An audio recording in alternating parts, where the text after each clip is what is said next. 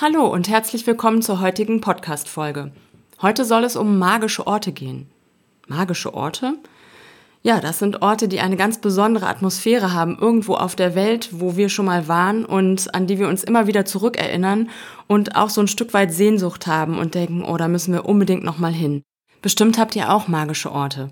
Und heute soll es auch nicht nur um unsere magischen Orte gehen, sondern wir haben dazu auch fünf Bloggerkolleginnen befragt, die auch von ihren magischen Orten berichten. Travelisto, der Reisepodcast für aktive Familien. Hallo, wir sind Jenny und Andy und gemeinsam mit unseren beiden Söhnen bereisen wir Deutschland, Europa und die Welt. Wie wir reisen, was wir erleben und welche Tipps wir für euch haben, darüber berichten wir auf diesem Podcast. Für mich sind ja magische Orte irgendwie Orte, die so eine bestimmte Atmosphäre versprühen, die einen so ein bisschen innehalten lassen. Man sitzt da und denkt sich, wow, ist das toll, ist das schön und wo man sich immer wieder gerne zurückerinnert. Und äh, ich finde es ganz interessant, im Gegensatz dazu gibt es ja manchmal so Orte, die sind so ganz berühmt und bekannt und so klassische Postkartenmotive. Und wenn man dann dahin fährt, dann ist man teilweise schon ein bisschen enttäuscht und denkt sich, wow, das ist es jetzt. Da, ne, das, mhm. und, und dann gibt es halt diese Orte. Hast du ein Beispiel dafür? Wo war das bei dir so?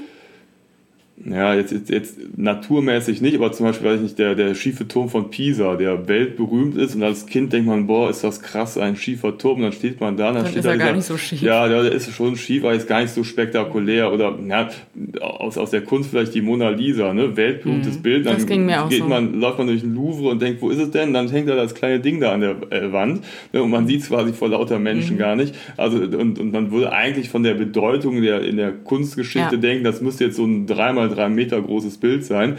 Ähm, da ist man nicht enttäuscht, aber hat auch schon eine andere Ausstrahlung und Wirkung, als man vielleicht denkt. Und dann gibt es ja Orte, die man gar nicht so sehr am Schirm hatte vorher und äh, von äh, ja, deren Wirkung man vorher gar nichts wusste. Und wenn man erst da ist, merkt man, wow, das ist ein richtig toller Ort und der hat eine richtig super Ausstrahlung. Und ich finde, es gibt aber auch Orte, die als magisch angekündigt werden und absolute Hotspots sind und wo man denkt, so, hm, vielleicht sind die überlaufen und gar nicht so magisch, wie man denkt. Und dann kommt man dahin und die sind aber wirklich genauso magisch, beziehungsweise Ja. noch magischer. So ging es mir zum Beispiel in Australien, als wir zum Uluru gefahren sind damals. Da Ja, war das genau. so, fand ich. Ja. Der war noch, noch toller und noch magischer, wie er da stand und in allen Farben immer unterschiedlich zu äh, jeder Tageszeit und je nach Sonneneinstrahlung lag. Das fand ich total magisch. Also noch magischer, als ich dachte. Erinnerst du dich noch an Namibia? Das ist auch ein Beispiel, das Deathflay. Das ist ja so, da kennt man ja diese Bilder von diesem Salztal mit den roten Dünen drumherum, den verdorrten Bäumen. Und da sind ja massenhaft Menschenströme dahin. Und wir hatten ja da seinerzeit das Glück, dass wir aufgrund einer Reifenpanne etwas später angekommen sind und quasi komplett antizyklisch da waren. Alle kamen uns entgegen und so, dass wir am Ende, äh, also alle waren auf dem Rückweg und am Ende Ja. waren wir ganz alleine da. Und dann konnte dieser Ort sich überhaupt oder seine ganze Magie überhaupt entfalten. Es wäre gar nicht möglich gewesen, wenn da wirklich diese ganzen Mhm. Ja, das Menschen da stimmt. gewesen wären. Ne? Das macht ja auch nochmal viel aus Ja. von der Wirkung. Und das war auch so ein Ort, wo wir die Befürchtung hatten, so, hm, wahrscheinlich ist es da total überfüllt und man sieht gar nichts oder kann auch nicht mal ein gutes Foto machen. ne? ja, und man sah ja im Sand diese ganzen Fußabdrücke. Man wusste, oh, wei, da war eine Vorhin Menge es los. voll hier. Ja, und wir waren Ja. Mhm. komplett alleine da. Das war der Hammer. Ne? Ja, das also stimmt. wirklich, wir saßen da und haben gedacht, wow, ist das Mhm. cool hier. Ne? Ja. Also damit hat die Magie auch so ein bisschen was Ja. zu tun, ne? dass es still ist, dass man alleine da ist. Und für mich ist auch ein magischer Ort so ein Ort, wenn man da ist, weiß man in dem Moment schon, dass es ein magischer Ort ist. Das merkt man sofort, finde ich. Ja, auf jeden Fall. Das ist ein Gefühl. Mhm. Ne, Das ist aber auch vielleicht verbunden mit einer Lebensphase oder mit, Eine bestimmte Stimmung, die man da ja, hat. oder mit, mit Ereignissen vor Ort. Ja. Ne? Also das ist, kann ganz vielseitig sein. Deswegen bin ich auch gespannt, was die anderen Kollegen Mhm. oder Kolleginnen vielmehr, sind ja fast oder eigentlich nur Frauen, Mhm. äh, dazu zu sagen haben. Ja. Aber äh, was ist denn dein magischer Ort? Hast du dir mal einen ausgesucht von den vielen Orten, die wir besucht Mhm. haben bisher? Ja, ganz klar. Das ist äh, Göreme in der Türkei, in Kappadokien. Und ich glaube, das hat auch was damit zu tun, was du eben sagtest, bestimmte Lebensphase. Da waren wir in der, in der zweiten Elternzeit, als der äh, Matto acht Monate alt war. Das war im Frühjahr 2013. Und äh, weiß noch, wie wir da hingefahren sind von Konya aus über diese schreckliche Piste durch dieses öde Land, wo kein einziger Baum stand und überall so ja, diese Schotterpiste, wo, die, wo immer so ein Staub aufgewirbelt wurde und ähm, nichts weit und breit und wieder gefühlt tagelang äh, lang gefahren sind. Und dann plötzlich aus dem Nichts äh, sieht man die ersten Hügel und die Feenkamine von, von Kappadokien. Und ja, das war einfach so eine ganz besondere Zeit ne, mit, mit einem kleinen Baby und mit Milan, der damals vier war. Und da hatten wir so ein tolles Felsenhotel mit, äh, mit Zimmern in den Fels äh, hineingebaut. Und morgens war der Mathe schon mal sehr früh wach, so ja, um sechs. Ich erinnere mich. Die ja, Zeiten. was einerseits anstrengend war, aber irgendwie haben wir uns abgewechselt und einer ist immer mit dem Matto rausgegangen. Dieses Hotel war so ganz toll angelegt über so Terrassen. Und wie oft in der Türkei gab es da so Polster, äh, die da lagen, wo man einfach so rumfläzen konnte. Und äh, da saß ich auf so einer Dachterrasse mit Matto. Der war ganz entspannt, obwohl er so früh wach war. Und die Sonne war schon aufgegangen, aber es war außer uns gefühlt noch niemand wach. Und diese Stadt lag so ruhig im Tal und man hörte nur so ein leises äh, Sirren von den ähm, Heißluftballons, die da ganz früh morgens starten. Und es flogen äh, ganz viele Schwalben über den Ort und das war so eine ganz tolle, ruhige, ja, magische Atmosphäre, wie wir da saßen und eigentlich müde waren und eigentlich auch hungrig. Das Frühstück gab es immer erst ab neun, da mussten wir dann immer drei Stunden noch warten, aber trotzdem irgendwie so glücklich und diesen Blick über den Ort so genossen haben. Und da wusste ich schon in dem Moment, das ist ein absolut magischer Ort. Ja, das habe ich auch genossen. Ne? Wenn, wenn ja, ich dann mal dran war, auch ein magischer Ort, ne? wenn, wenn meine Schicht dran war, ja. dann sich da oben hinzusetzen und das ist ja ganz üblich, da kennt man auch von Bildern diese ganzen Heißluftballons. Das ist ja nicht ein, zwei Heißluftballons, das sind ja teilweise Hunderte. Mhm. Und dann sitzt du da und die schweben so ganz still am Himmel entlang. Dieses mhm. Licht morgens ist noch ganz besonders. Ja. Und du hast als diesen Blick auf diese einmalige Felsenstadt, ne, wo überall ja. diese Penüppel oder äh, ja, Karsteingebilde, äh, ja. in, in die die Leute ihre Wohnungen gebaut haben, da aufragen. Also ein ganz klasse Ort. Mhm. Und obwohl 6 Uhr morgens jetzt eigentlich nicht meine Lieblingszeit des Tages ist, aber das war so eine, abends sah das auch schön aus, aber morgens war es irgendwie noch magischer, ne? weil man dieses Gefühl hatte, okay, ich bin der einzige Mensch, der das jetzt hier genießt oder mit Matto gemeinsam.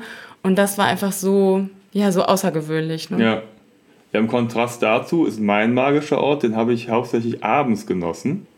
Erinnerst du dich noch dran an unsere Marokko-Reise? Na klar. Da sind wir zu Ait Ben Haddou gefahren. Oh ja. Und mhm. Ait Ben Haddou, das ist wie so eine, wie eine Filmkulisse. Mhm. Das ist eine alte Berberstadt oder eine Xar nennt man das. Das ist also so eine ähm, Stadt an einem Hügel, in sich verbunden, die ganzen Häuser wie so ein Gebilde mit, mit Türmen, Mauern, alles aus Lehm gebaut. Das heißt, es ist so von der Farbe her rot, es schmiegt sich so an den Felsen an und es ist wirklich wie eine klassische Filmkulisse, wurde auch dafür übrigens genutzt. Mhm. Da wurde Gladiator zum Beispiel gedreht. Und wir hatten eine kleine Familienpension auf der anderen Seite des Flusses. Da also ist ähm, der Fluss Asif Melar, der führt an Ait Ben Haddou vorbei und wir waren auf der anderen Seite und hatten da oben so eine kleine Dachterrasse und da saßen wir dann. Und du hast halt diesen Blick über den Fluss gehabt auf die diese Berberstadt. Ja, und dahinter ging die Sonne unter. Ne, und gerade bei der untergehenden Sonne, da gab es dieses besondere Licht und das äh, ließ diese ganze Stadt und diese roten Lehmgebäude nochmal so richtig in so einem leuchtenden Rot erstrahlen. Also es war mhm. wirklich total klasse und man saß da, wir haben da oft zu Abend gegessen, abends, ne? Mhm. Tagine ja, Überraschung. Ne? Äh, ja. Und haben einfach nur geguckt, selbst die Kinder waren ganz ergriffen davon mhm. ne? und haben einfach also diesen Blick genossen. Und auch das war so eine ganz be bestimmte ja, Phase, auch. auch. in unserem Leben. Mhm. Und die Kinder waren noch ein bisschen kleiner, aber jetzt schon so ein bisschen weiter als, als äh, bei deinem Beispiel in der mhm. Elternzeit. Wir sind da schon so ein bisschen rumgewandert und so. Ne? Aber es war wirklich eine, eine schöne Zeit und es war auch nochmal was ganz Besonderes. Und natürlich kann man auch nach Ait Ben Haddou rübergehen. Da sind wir durch diesen Fluss gewartet. Ne? Da gibt es so ein paar Steine. Mhm. Da kann man so drüber steigen. Und die Jungs halt, immer Inselito ja, gebaut haben, wo wir hinterher gedacht haben, so, oh, vielleicht ist es doch nicht so eine gute Idee, die da äh, längere Zeit lang in Marokko in so einem komischen Fluss äh, spielen zu lassen. Ja, Aber die, ja, genau. ist ja alles gut gegangen. Die haben da so eine Insel aus, aus Felsen gebaut. Ja, und dann kann man durch diesen Fluss gehen und diese kleinen Gässchen durchwandern und auf die Türme steigen und einfach so diesen, durch diesen Ort gehen und den erkunden. Und das ist wirklich also ganz klasse. Da erinnere ich mich echt noch gerne dran. Mhm. Und ja, da. Und der magische Ort war eigentlich nicht in der Stadt Nee. drin, sondern von gegenüber von Genau. dieser Terrasse darauf zu schauen, ne? Also fand ich. Und ich habe es auch so erlebt, im Abendlicht war das Genau, irgendwie ja, am ja. schönsten. Ne? Da leuchtete das besonders rot und da war auch so eine ganz friedliche, ganz stille Atmosphäre. Das fand ich auch so schön da. Stellt sich natürlich dann die Frage, was ist jetzt der magische Ort? Die Terrasse oder Alt Ben Hadu? Oder Der Blick von der Terrasse Ja, auf Alt Natürlich Ben die Hadu, würde ich Kombination. sagen. Ich glaube, die Ja. Terrasse alleine, wenn Alt Ben Hadu auf der anderen Nee, Seite gewesen wäre, dann hättest du nur eine karge Felsenlandschaft gesehen. Das wäre jetzt nicht so magisch gewesen. Also die Kombination, natürlich, ja, erinnere ich mich gern zurück. Okay, wollen wir mal hören, was unsere Kolleginnen äh, für magische Orte haben. Fangen wir mal an mit Steffi von dailytravelmate.com. Daily Travelmate ist der Reise- und Wanderblog für alle outdoor-begeisterten Familien von der Steffi. Sie reist und wandert mit ihrer Familie dabei nicht nur in ihrer Wahlheimat Bayern, sondern auch zum Beispiel durch Irland, auf Teneriffa, durch Norwegen und sogar auf Tasmanien. Überall, wo es Natur und Berge gibt, zieht es sie hin und davon berichtet sie auf ihrem Blog. Ihr magischer Ort ist aber interessanterweise nicht in den Bergen, sondern ganz woanders. Hören wir mal. Ich habe schon viele magische Orte auf dieser Welt besucht. Mystische Orte wie Machu Picchu oder Angkor Wat. Fantastische Naturwunder wie der Perito Moreno Gletscher in Patagonien oder Wadi Rum in Jordanien. Hektische Orte, die auf mich dennoch eine magische Faszination ausüben, wie zum Beispiel Bangkok, eine Stadt, in die ich immer wieder zurückkehre. All diese Orte, so unterschiedlich sie auch sind, haben mich auf wundervolle Weise verzaubert. Ganz besonders hat es mir allerdings ein einfacher Strand an Australiens Ostküste am Cape Tribulation angetan. In Gedanken bin ich schon hundertmal zu diesem Ort zurückgekehrt. Ein Ort, an dem der tropische Regenwald den Ozean küsst und es Tiere mit dem geheimnisvollen Namen Kasawari gibt. Warum ein einfacher Strand für mich ein so magischer Ort ist? Achtung, jetzt wird es ein wenig sentimental. An diesem Strand in Australien bin ich zum ersten Mal in meinem Leben bei mir selbst angekommen. Ich erlebte ein absolut magisches Gefühl voller Optimismus und Zuversicht, dass in Zukunft alles gut werden wird. Ein Wahnsinnsgefühl, das sich schwer in zwei Sätzen beschreiben lässt. Dieses Gefühl hat für mich das Cape Tribulation in Australien so magisch gemacht. Der nächste magische Ort liegt ganz im Norden von Nordamerika, quasi am äußersten Zipfel. Und äh, das ist ganz interessant, denn da war der Weg dorthin schon ein kleines Abenteuer. Und davon berichtet Eva von mamasreisehex.de. Die Eva ist mit ihrer Familie auch viel in der Welt unterwegs und hat bereits zwei Weltreisen unternommen und dementsprechend halt eine Menge Tipps für Familien und äh, darüber berichtet sie auf ihrem Blog. Und ja, wir sind gespannt, was sie über ihren magischen Ort zu berichten hat. Hallo ihr beiden und ganz lieben Dank, dass ich bei euch dabei sein darf. Ja, Andreas, als du mich nach einem magischen Ort gefragt hast, hatte ich erstmal ein Problem, weil ich finde, Orte sind irgendwie so wie Kinder. Die kann man nicht vergleichen. Jeder ist in sich einzigartig und es gibt sicherlich Sachen, die die gemeinsam haben und Dinge, die einen irgendwie an den anderen erinnern. Aber irgendwie hat halt jeder Ort so sein, sein Spezielles und sein, sein Einzigartiges einfach. Und dann habe ich angefangen, ein bisschen mehr in magischen Erfahrungen an schönen Orten zu denken. Und da gab es eine Sache, die für mich wirklich ja, herausstand. Und zwar war das, als wir bei unserer Elternzeitreise in Alaska waren. Wir waren einen Monat in Alaska, was an sich ein magischer Ort, genauso wie viele andere halt auch ist, weil man einfach hinter jeder Straßenecke wieder denkt, boah, so sieht das toll aus, besonders weil dort ja ganz, ganz lange so diese, dieses goldene Stunde Licht ähm, am Tag halt einfach da ist und das sieht einfach alles ganz toll aus. Auf jeden Fall ähm, hat mir mein Mann dort zu meinem Geburtstag ein ganz besonderes Geschenk gemacht. Er hat mir nämlich einen Fotokurs geschenkt bei dem Top-Landschaftsfotografen in Alaska. Und man muss dazu sagen, dass ich so ein ja, semi-professioneller Landschaftsfotograf bin, würde ich mal sagen. Und das war halt echt ein mega cooles Geschenk, weil ich einen ganzen Tag dann mit diesem ähm, Jeff Schulz äh, hieß er oder heißt er verbringen durfte. Und nicht nur das, sondern der Workshop war auch noch direkt am Fuß eines Gletschers, also an einem Gletschersee. Und wir haben halt den ganzen Tag Gletscher fotografiert und ich liebe Gletscher, ich finde die so faszinierend. Die Sache hatte nur einen kleinen Haken. Denn um zu diesem Gletscher zu kommen, da konnte man nicht irgendwie mit Auto und Tracking und sonst was hin, sondern da musste man mit so einem kleinen Buschflugzeug fliegen. Also wirklich so ein ganz kleines, wo halt gerade der Pilot und äh, zwei, drei andere Leute reinpassen. Und es war ziemlich windig an diesem Tag. Also das Buschflugzeug an sich hat mir schon ein bisschen flauen Magen gemacht. Und äh, dann war es halt auch noch super windig. Aber ja, äh, wenn ich wagt, der nicht gewinnt. Von daher habe ich meine Sachen dann da unten reingeworfen in den Kofferraum des Flugzeuges und bin halt eingestiegen. Und habe auch dann, als wir gestartet sind, hatte ich wirklich erst so ein mulmiges Gefühl und aber ganz, ganz schnell, ja, habe ich einfach nur nach, mich nach, nach draußen orientiert und habe dann unten ein Bär laufen sehen in der Landschaft und nach kurzer Zeit sind wir halt über diesen Gletscher geflogen. Das war der Knick Glacier in, in Alaska. Und vor meinen Augen erstreckten sich halt einfach nur Kilometer über Kilometer über Kilometer diese Gletscherzunge. Und weil wir so hoch waren, konnte man halt auch viel, viel mehr davon sehen, als es eben sonst so der Fall ist. Und das ist auch nicht so ein Gletscher, wie man sich den vielleicht aus Österreich oder aus der Schweiz kennt, wo einfach eine glatte Fläche ist, sondern das ist halt einer mit solchen, ja, Zacken. Und der auch so schön bläulich schimmert. Und das war einfach nur der absolute Wahnsinn. Also ich ja, war total selig, dass ich in diesem Buschflugzeug da sitzen konnte, vor dem ich vorher so viel Angst hatte und einfach nur auf diesen Gletscher runtergucken konnte. Und in dem Moment ist mir auch einfach bewusst geworden, wie, wie groß und wie alt dieser Gletscher und auch unsere ganze Welt halt einfach ist und ja, wie klein wir als Menschen halt auch sind, obwohl wir uns manchmal ja so groß und wichtig fühlen sind wir halt auch nur ein kleines Rad in der ganzen Geschichte unserer Welt. Und das ja, war für mich einfach total faszinierend, ein absolut magischer Ort.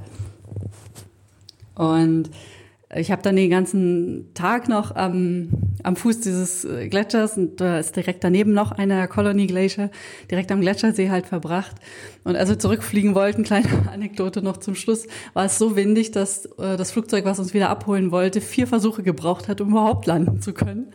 Und dann sind wir äh, musste man noch mal eine Stunde warten, bis gerade mal zwischendurch so eine ganz, äh, ja, ein bisschen sich der Wind gelegt hat und wir dann halt wieder zurückfliegen konnten und ich dann noch einmal mehr diesen Blick auf den Gletscher genießen konnte. Also mein, ja, meine magische Erfahrung oder mein magischer Ort, der Knick Glacier in Alaska und Alaska sowieso einfach ein Reiseziel, was ich, was mich unheimlich fasziniert, was halt einfach super, super schöne Natur hat und was ich allen nur ans Herz legen kann. Ja, thematisch ganz gut. Ähm, passt als nächster Beitrag der von äh, Nadine von planethimmel.de. Denn auch hier geht es um eine Reise in den Norden und auch hier hat es was mit einem äh, Geburtstag, mit Nadines Geburtstag zu tun. Äh, wir kennen äh, Nadine und ihre Familie persönlich und haben ja selbst schon ein paar magische Orte mit ihnen besucht und ein paar Ausflüge und kleinere Reisen zusammen unternommen. Äh, sie und ihre Familie sind für uns einfach die, die Hibbels, so nennen wir sie. Und ähm, Nadine berichtet schon seit 2011 auf äh, ihrem Familienreiseblog Planet Hibbel über ja, große und äh, kleine Reisen. Und da angefangen hat alles mit einer damals zweimonatigen Elternzeit mit Baby und Kindergartenkind, als sie zusammen in Thailand waren. Und ursprünglich war es einfach so gedacht, äh, mit dem Blog Familie und Freunde auf dem Laufenden zu halten. Und mittlerweile ist Nadine aber sogar hauptberufliche Reisebloggerin. Ihr Fokus liegt auf äh, nachhaltigen Kurztrips, Naturerlebnissen sowie individuellen Europa- und Fernreisen. Ja, Hören wir mal, was Ihr magischer Ort ist. Magische Momente verbinde ich meistens mit Natur und da gab es schon sehr viele Momente in meinem Reiseleben. Ich war 1999 ein Jahr auf Weltreise und habe 2002 Australien ein Jahr lang in einem Campervan umrundet. Ist alles schon ein paar Tage her, aber äh, ja, da ist im Laufe der Jahre einiges zusammengekommen. Ob nun der Sternenhimmel im tiefsten australischen Outback, Schnorcheln mit Walhainen am Ningalo Reef, Dschungelfeeling in den Maya-Ruinen von Tikal in Guatemala oder der lavaspuckende Vulkan Arenal in Costa Rica war alles mega toll. Ich fand aber auch meinen ersten Flug im Cockpit nach Mallorca oder einfach einen äh, Helikopterflug über die Bungle Bungles in Western Australia wirklich magisch und super aufregend. Mit Kindergeschrei im Ohr nehmen solche mega magischen Momente naturgemäß etwas ab, aber unsere Jungs sind ja mittlerweile schon fast neun und 13 Jahre alt, daher wird das auch so langsam wieder was mit der Magie. Einen wirklich sehr magischen oder zwei sehr magische Momente hatten wir, die, wir vier diesen Februar dann auch zusammen in Nordnorwegen, kurz bevor die Welt vom Corona-Lockdown überrannt wurde. Also noch eine sehr frische Erinnerung. Da waren wir nämlich in unseren Karnevalsferien für eine Woche in der Region Narvik unterwegs und haben einen Tag eine Hundeschlittenfahrt durch die tief verschneite Landschaft gemacht. In Nordnorwegen lag dieses Jahr so viel Schnee wie schon seit Jahren nicht mehr und die Landschaft sah wirklich aus wie Narnia. Und ähm, dass ich Hundeschlitten so toll finden würde, war mir vorher gar nicht so bewusst, aber ich musste den Schlitten alleine lenken und ständig die Huskies im Zaum halten. Und das war in Kombi mit Sonnenschein und dieser tief verschneiten Landschaft wirklich ein Traum und definitiv ein Moment, den wir alle nicht vergessen werden. Außerdem sind wir einen Abend, genau gesagt an meinem Geburtstag, ähm, bis nach Schwedisch Lappland gefahren, um Nordlichter zu sehen. Und das war definitiv auch der Hammer. Die waren zwar nicht ganz so stark, aber ja, die einmal zu sehen, für mich war es sogar schon das zweite Mal, äh, ist definitiv ja ein absolutes Highlight. Der nächste Beitrag, der kommt von ganz weit weg, nämlich aus äh, Südostasien, aus Malaysia. Und äh, zur Überraschung handelt der magische Ort auch von Südostasien. Und eingeschickt hat uns das die Stefanie von freileben.net. Und das Schöne ist, dass die Stefanie sich selber in dem Beitrag vorstellt, dass ich jetzt eigentlich gar nichts mehr zu sagen habe, außer dass sie mit ihren beiden Kindern ein sehr spannendes Reiseleben führt und schon seit vielen Jahren in Südostasien lebt. Aber das erzählt sie euch am besten alles selber. Hallo lieber Andreas, schön, dass ich hier dabei sein darf. Ich stelle mich einmal kurz vor. Ich bin Stefanie, Mutter von mittlerweile zwei Kindern und ähm, blogge auf der Seite freileben.net über unsere Reisen. Wir sind vor fünf Jahren aus Deutschland ausgestiegen. Ich habe auf meiner Reise meinen jetzigen Mann kennengelernt in Malaysia. Aktuell leben wir noch in Malaysia, allerdings ähm, werden wir jetzt zurück nach Deutschland gehen. Ich hoffe, dass mein Mann danach kommen kann. Das erstmal zu meiner Person. Thema magische Orte. Ich fand es total spannend, ähm, als du darum gebeten hast einfach ein paar Impressionen zu bekommen. Und ähm, für mich gab es definitiv mehrere magische Orte. Aber es war einer, der mir bis heute noch in Erinnerung geblieben ist und der auch der ausschlaggebende Punkt war, dass ich letztlich ähm, auch ausgestiegen bin aus Deutschland. Ähm, magische Orte, ja, was kann man dazu sagen? Es ist, manchmal ist es einfach auch nur ein Moment, der an jedem anderen Ort der Welt stattfinden könnte.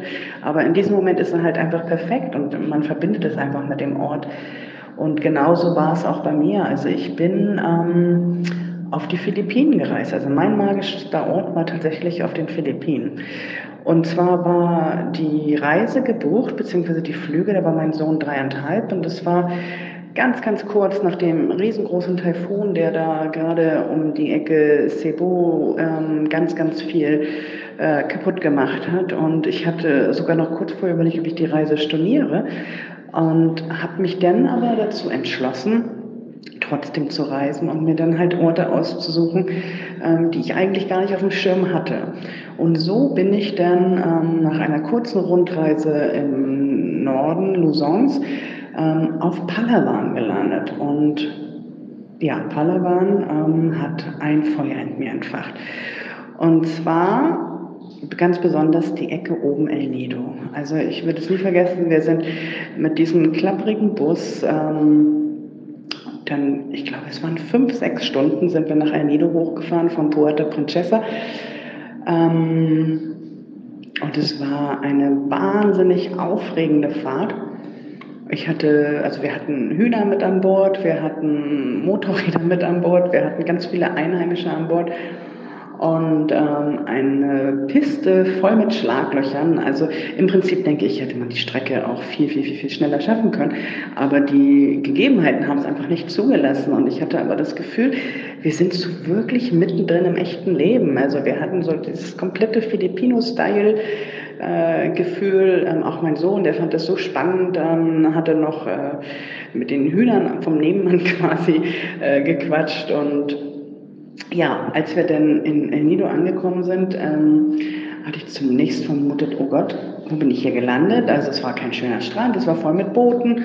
Ähm, es war irgendwie im ersten Moment gar nicht das, was ich glaubte zu, zu erwarten. Und wir sind dann am nächsten Tag ähm, auf einer Schnorcheltour gewesen und habe diese wunderschönen äh, kleinen Lagunen entdeckt und ich war einfach nur geflasht und ich hatte das Gefühl, ähm, hier sind wir im Paradies. Und dieses Gefühl hatte ich dann wirklich zwei, drei Tage, bis ich dann einen Einheimischen getroffen hatte, der mir von einem abgelegenen Strand erzählt hatte. Und das war in, das, also der Strand nennt sich Nakpan Beach. Ähm, es gibt von El Nido aus ein Bus, der fährt einmal am Tag ähm, dorthin. Ich glaube, es ist immer um die Mittagszeit. Und wenn man aber zurück möchte, dann muss man wirklich am nächsten Tag zurückfahren. Oder man nimmt sich halt einen privaten Fahrer. Wir haben uns allerdings für die Übernachtungsversion entschieden.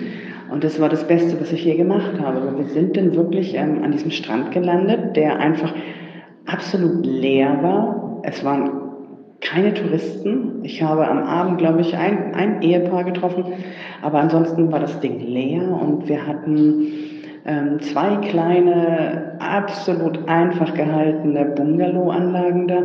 Das waren so kleine Bambushütten auf Stelzen und es gab ähm, eine Art Gemeinschaftsaußendusche. Also die, die Hütten hatten keine eigenen Duschen, die hatten ein kleines, ein kleines Plumpsklo und ähm, das war es dann auch. Und die Familien haben halt, weil es gab auch keine Restaurants da, die haben halt das Essen auch ähm, vorbereitet. Die haben wirklich noch gefragt, ne, was, was möchtest du essen? Ähm, ich weiß, das andere Bärchen hat sich dann für Hühnchen entschieden und ich glaube, denen war nicht klar in dem Moment, dass das Hühnchen noch wirklich frisch da gerupft und äh, geschlachtet wird. Ähm, wir hatten Gott sei Dank die vegetarische Version ähm, gewählt. Ich weiß nicht, ob wir dadurch einen Huhn gerettet haben, aber ich bilde es mir zumindest ein. Auf jeden Fall ähm, war es halt einfach einer der, ja, der schönsten Erlebnisse, die ich hatte, weil ich hatte einfach das Gefühl, dieser Strand gehört mir, dieser Sonnenuntergang war perfekt, die Stimmung war perfekt ähm, und ich hatte ja in diesem Moment wirklich das, das ganz zwingende Bedürfnis, nicht mehr nach Hause zu wollen. Und dieses zwingende Bedürfnis hat sich bei mir dann auch die nächsten zwei Jahre nicht mehr gelegt. Also ich hatte immer noch dieses Gefühl, ich möchte da wieder hin zurück oder ich möchte einfach wieder dieses Gefühl von Freiheit haben. Das, was ich halt ähm, am Nacktan Beach hatte. Und ja, bis heute ist es so, wenn ich daran zurückdenke, dass ich immer noch das Gänsehautgefühl habe. Ich weiß nicht, ob es einfach nur daran lag, dass, dass wir alleine waren, dass man durch dieses, durch dieses Gefühl der Leere ein Gefühl von Freiheit entwickelt hat. Ich kann es schwer beurteilen, aber ich werde diesen Ort definitiv nicht vergessen. Ja, kommen wir zum letzten Beitrag unserer äh, Magische Orte ähm, Beitragsreihe von meiner Namensvetterin Jenny, die wir auch persönlich kennen und sogar live dabei waren, als sie 2016 auf der ITB mit dem ITB Book Award für ihr Reisehandbuch für Familien ausgezeichnet wurde. Und Jenny ist mit ihrem Blog www.weltwunderer.de spezialisiert auf ein ganz besonderes Land, auf Neuseeland. Sie ist natürlich auch schon ansonsten weit gereist, zum Beispiel nach Japan, in Südostasien war sie unterwegs, in Skandinavien oder in Spanien, immer auf mm, ja, unausgetretenen Faden unterwegs. Und heute geht es bei ihr natürlich auch um Neuseeland. Und ich kann ihre Begeisterung absolut teilen, obwohl ich tatsächlich zu denjenigen gehöre, die bisher leider nur einmal dort waren. Aber ich kann die Magie verstehen. Ich war äh, 1997 dort und hatte interessanterweise im ersten Eindruck, ähm, ich bin nämlich nach Auckland geflogen und dann direkt weiter auf die Südinsel nach Christchurch, war ich im ersten Moment so ein bisschen enttäuscht, als ich da aus dem Flieger stieg, weil ich dachte, hä, jetzt bist du 26 Stunden um die Welt gereist und hier sieht's ja aus wie in England. Aber ähm, ich war dann längere Zeit dort und habe auch ein Praktikum gemacht in, in Auckland und bin auf der Süd- und Nordinsel herumgereist und kann Jennys Begeisterung und die Magie für Neuseeland absolut verstehen. Ja, hören wir mal, was Jenny darüber berichtet. Wir reden ja heute über magische Reiseziele und äh, mein magisches Reiseziel schlechthin ist Neuseeland, was ich auch gerne und oft der ganzen Welt erzähle. Ich habe sogar einen eigenen Blog darüber. Ich schreibe Reiseführer über Neuseeland und ich habe auch ein Buch geschrieben, in dem ich auf mindestens 400 Seiten, schnell nochmal nachgeschaut, schwärme, wie schön ich Neuseeland finde. Das heißt 111 Gründe, Neuseeland zu lieben. Und ich dachte ursprünglich, bevor wir dieses Gespräch begonnen haben, dass ich ähm, dir jetzt diese 111 Gründe aufzähle und du danach genau weißt, warum ich Neuseeland so magisch finde. Ich denke, das wird aber länger dauern, als die Zuhörer Zeit aufwenden wollen. Und sie sollen das Buch ja auch gerne selber lesen. Deswegen versuche ich dir einfach mal kurz zu erklären, was ich an Neuseeland so magisch finde. Normalerweise findet man ja einen bestimmten Ort in einem Land magisch. Aber bei Neuseeland kann ich tatsächlich sagen, es ist das ganze Land. Und diese magische Empfindung beginnt bei mir schon, wenn ich aus dem Flugzeug steige. Egal, ob das jetzt in Auckland oder Christchurch passiert. Man steigt aus dem Flugzeug und der Himmel sieht einfach anders aus als in allen Ländern, in denen man sonst so aus dem Flugzeug steigt. Er ist so unglaublich hoch und weit und blau und dann atmet man den ersten Atemzug von dieser unglaublich sauberen, frischen Luft in Neuseeland, die so frisch ist, dass es 2011 oder 12, glaube ich, sogar mal ein frisches Spray im, in einem großen deutschen Drogeriemarkt zu kaufen gab mit, der, mit dem Namen Neuseeland. Also jemand muss das außer mir auch festgestellt haben. Das liegt natürlich daran, dass Neuseeland ein ganz, ganz kleines Land ist, umgeben von unheimlich viel Wasser. Da weht unheimlich viel Wind und es regnet sehr oft und deswegen denke ich, ist die Luft auch unvergleichlich frisch. Und der Himmel ist eben so weit. Das ähm, trägt unglaublich viel zu diesem magischen Empfinden schon mal bei. Du kannst einfach jeden fragen, der nach Neuseeland gereist ist. Dieses Gefühl, dass man beim Aussteigen schon in einer anderen Welt angekommen ist, das beschreibt eigentlich jeder. Und das ist auch dieses ähm, Gefühl, was man dann immer wieder sucht, wenn man immer wieder nach Neuseeland fährt.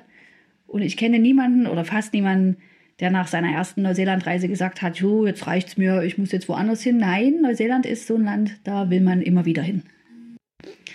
Dazu kommen natürlich noch ganz viele andere magische Komponenten, die dieses Gefühl komplettieren.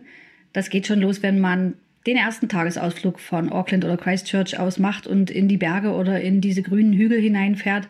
Diese Landschaften sehen zwar auf den ersten Blick total vertraut aus, Manche beschreiben das sogar, es würde dem Sauerland ähneln. Andererseits ist es halt immer was ganz anderes, weil man ist auf der anderen Seite der Welt und Neuseeland ist ein Land, was so kurz erst von Menschen besiedelt ist, dass man meines Erachtens diesen, wie soll ich sagen, diesen Geist der Natur noch viel stärker spürt als in sämtlichen anderen Ländern. Man muss sich das halt mal vorstellen, als in Ägypten die Pyramiden schon lange gebaut waren, als in Deutschland, ähm, also in Europa, so langsam die ersten äh, Staaten entstanden, als hier die ersten großen Kirchen gebaut wurden, war in Neuseeland Urwald. Da liefen vier Meter große flugunfähige Vögel herum und es gab keinen Menschen. Dann kamen ein paar hundert Jahre später erst die ersten Ureinwohner an mit Kanus von wo niemand weiß woher. Und selbst die haben Neuseeland zwar stark verändert und auch schon Tiere ausgerottet und viel Wald abgeholzt, aber sie konnten halt trotzdem im Einklang mit der Natur leben. Noch lange, lange Zeit und Erst als die, äh, die Europäer ankamen, wann war das? Im Anfang des 18., 19. Jahrhunderts, da ging dann erst das, das, äh, die Entwicklung los, dass Neuseeland ein normales Land wurde. Und die Magie von vorher ist meines Erachtens eben immer noch stark zu spüren. Das finde ich auch so schön, weil Neuseeland ist halt ein Land, wenn man das mal über die, äh, über die Europakarte legen würde, hat es schon eine gewaltige Ausdehnung. Also man müsste sozusagen, wenn man einmal durch Neuseeland fahren will, schon von Dänemark nach Spanien runterfahren. Das macht man nicht in zwei Wochen Urlaub.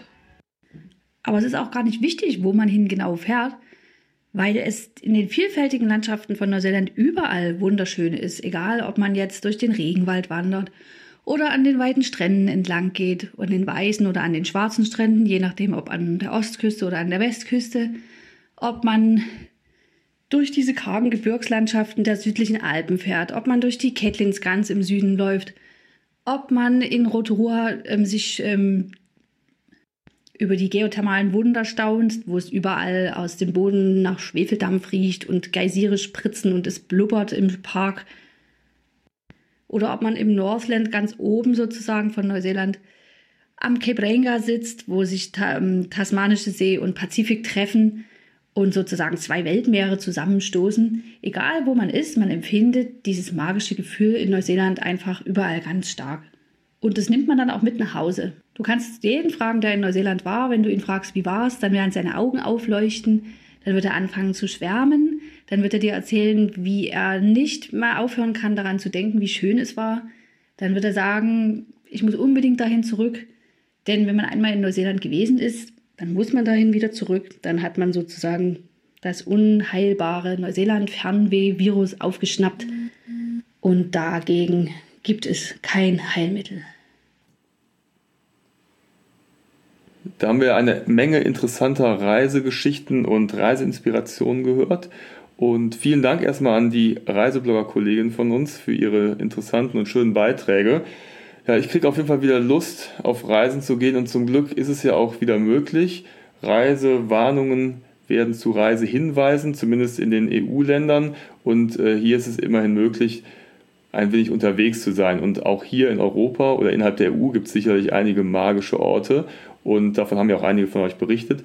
Und ja, wir freuen uns auf jeden Fall drauf, bald wieder auf Tour zu gehen. Ja. Und ich hoffe, ihr hattet eine gute Zeit und hattet Spaß an diesen Beiträgen und an dem Thema magische Orte. Dann wünschen wir euch noch ja, eine gute Reisezeit im Sommer. Wir hören uns bald wieder. Bis dahin. Und falls ihr noch gute Tipps für eure magischen Orte habt, erzählt uns gerne davon und schreibt uns auf unserem Blog www.travelisto.net.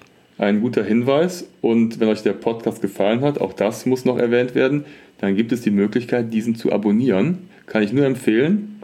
Dann seid ihr nämlich immer auf dem Laufenden, wann die nächste Folge rauskommt und die kommt auf jeden Fall raus. Da geben wir noch mal ein paar Tipps für die Erkundung des näheren Umlandes. Und ja, freut euch drauf. Jetzt aber. okay, Tschüss. jetzt sagen wir Tschüss. Ja, tschüss. Ciao.